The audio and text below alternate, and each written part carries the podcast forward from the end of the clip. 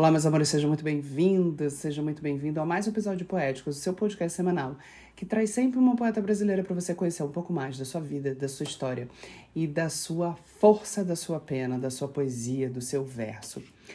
Muito que bem, estamos aqui hoje para falar de amor. Uma história de amor, aquelas histórias de amor das quais a gente vive para morrer. Vamos falar hoje de Amélia de Oliveira de 1868.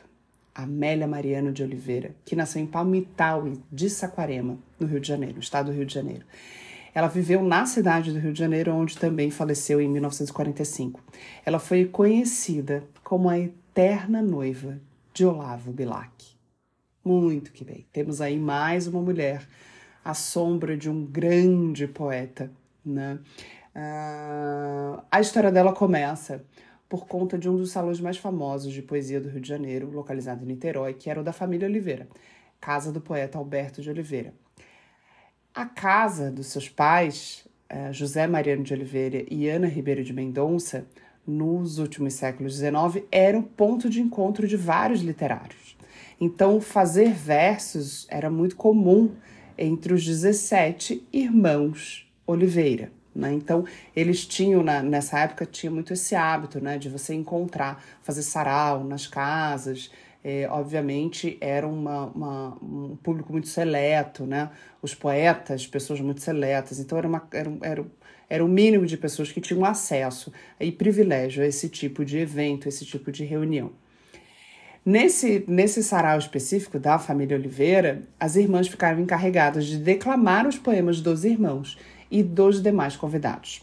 Tinham cerca de uns 300 poemas decorados. Além disso, as moças tinham até um certo prestígio nas artes, então elas entretiam esse evento, né? Tocavam piano, cantavam, mostravam suas habilidades de cultura, de, de pintura, de artesanato, mas nunca eram convidadas a demonstrar as suas próprias criações literárias. Olavo Bilac começa a frequentar a casa dos Oliveiras e se apaixona por Amélia. E ela retribui. Em 1885 iniciaram um namoro, e essa paixão inspirou boa parte dos sonetos de Via Láctea, que tem 35 sonetos, uma obra do, do Bilac. Considerada a mais culta entre os irmãos, Amélia teve poucos poemas publicados em vida e a maioria com o pseudônimo Emília da Paz. Em uma ocasião, Amélia, que escrevia muitos versos, teve um soneto publicado no Almanaque Gazeta de Notícias de 1888.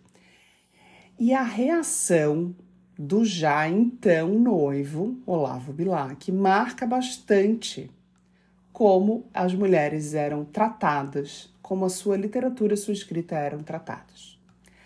Abre aspas. Minha Amélia, Antes de tudo, quero dizer-te que te amo. Agora mais do que nunca, que não me sais um minuto do pensamento, que és a minha preocupação eterna e que eu vivo louco de saudade. Não me agradou ver um soneto teu. Desagradou-me a sua publicação. Previ logo que andava naquilo o dedo do Bernardo ou do Alberto. Tu, criteriosas como és, não faria por tua própria vontade. Há uma frase de Ramalho Ortigão que é uma das maiores verdades que tenho lido. O primeiro dever de uma mulher honesta é não ser conhecida. Não é verdade? Há em Portugal e Brasil cem ou mais mulheres que escrevem. Não há nenhuma delas de quem não se fale mal, com ou sem razão. Não quer isso dizer que não faça versos, pelo contrário, quero que os faça, muitos, mas para os teus irmãos, para as tuas amigas e principalmente para mim, mas nunca para o teu público.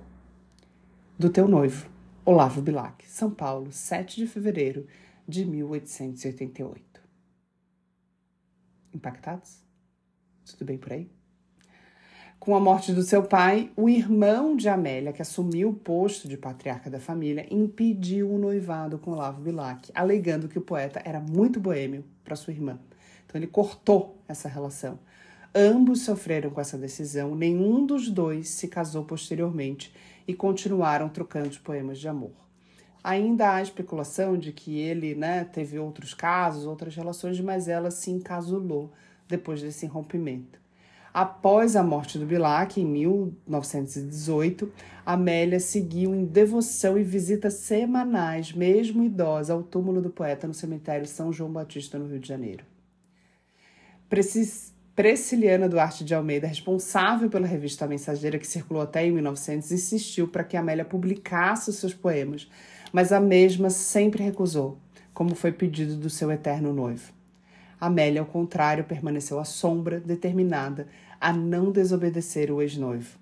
Após a sua morte, os poemas foram publicados em um volume sobre o título Póstuma, em organização de Elmo Elton.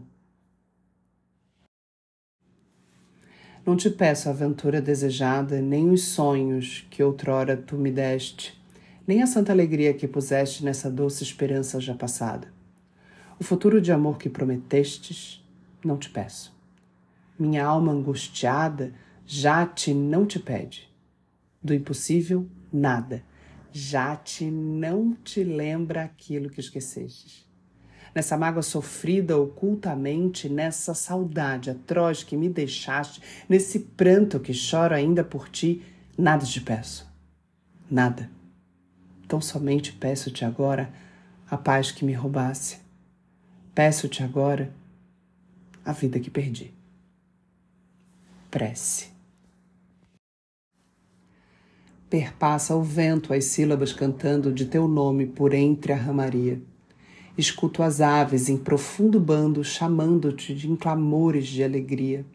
Sobre o prado florente à tarde, quando o sol desmaia no fim do dia, põe entre as flores, triste, meditando, vejo-te, a imagem plácida irradia. De tua voz sonora, o timbre ainda suave e puro, eu sinto docemente ferir meu ouvido em música divina. Tudo me traz de ti saudade infinda saudade que se aviva eternamente e que a alma inteiramente me domina. Saudade. Essa é a Malha de Oliveira. Que história, né? Eu fiquei sensibilizada assim quando fui lendo os relatos e tem tanta coisa desse tantas cartas trocadas entre ela e o Olavo Bilac e esse amor que foi correspondido, mas não foi de alguma forma realizado por inteiro. E esses dois poemas, assim, é uma coisa que, que me impacta. E esse relato de que ela foi ficou indo ao túmulo, né? Enquanto, enquanto viva, mesmo já a senhora. Ui, que vida, né? Essa, essa última, essa, esse último verso, peço-te agora a vida que perdi eu acho que resume um pouco dessa linda história de amor dolorida. É isso, meus amores. Esse foi mais um episódio de Poéticas e você conheceu um pouco de Amália de Oliveira. Muito obrigada pela sua escuta e a gente se ouve no próximo episódio.